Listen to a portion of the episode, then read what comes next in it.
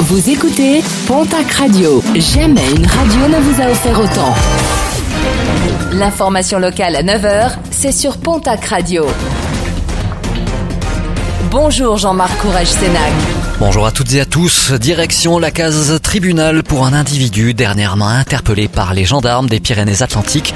Au mois de décembre, ce dernier avait fait usage d'une arme de poing à plusieurs reprises sur un radar automatique à la lonquette avant de le recouvrir de peinture noire et de prendre des photos. Au moment des faits, l'homme circulait en outre en véhicule alors qu'il faisait l'objet d'une suspension de permis.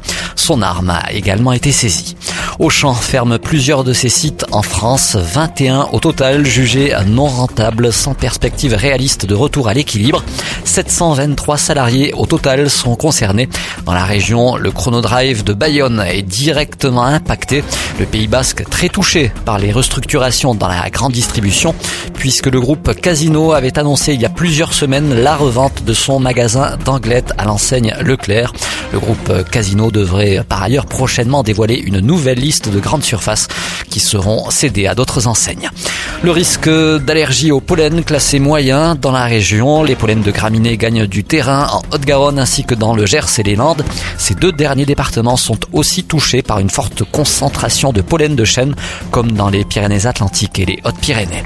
L'ouverture ce mercredi de la foire de Tarbes, de multiples exposants seront présents jusqu'à dimanche et de très nombreuses personnalités sont attendues. Daniel Gilbert qui traditionnellement vient animer l'événement, mais aussi la venue de Chantal Goya aujourd'hui, de Denitsa Ikonomova et Laurent Mestré, vainqueur de la septième saison de Danse avec les stars vendredi.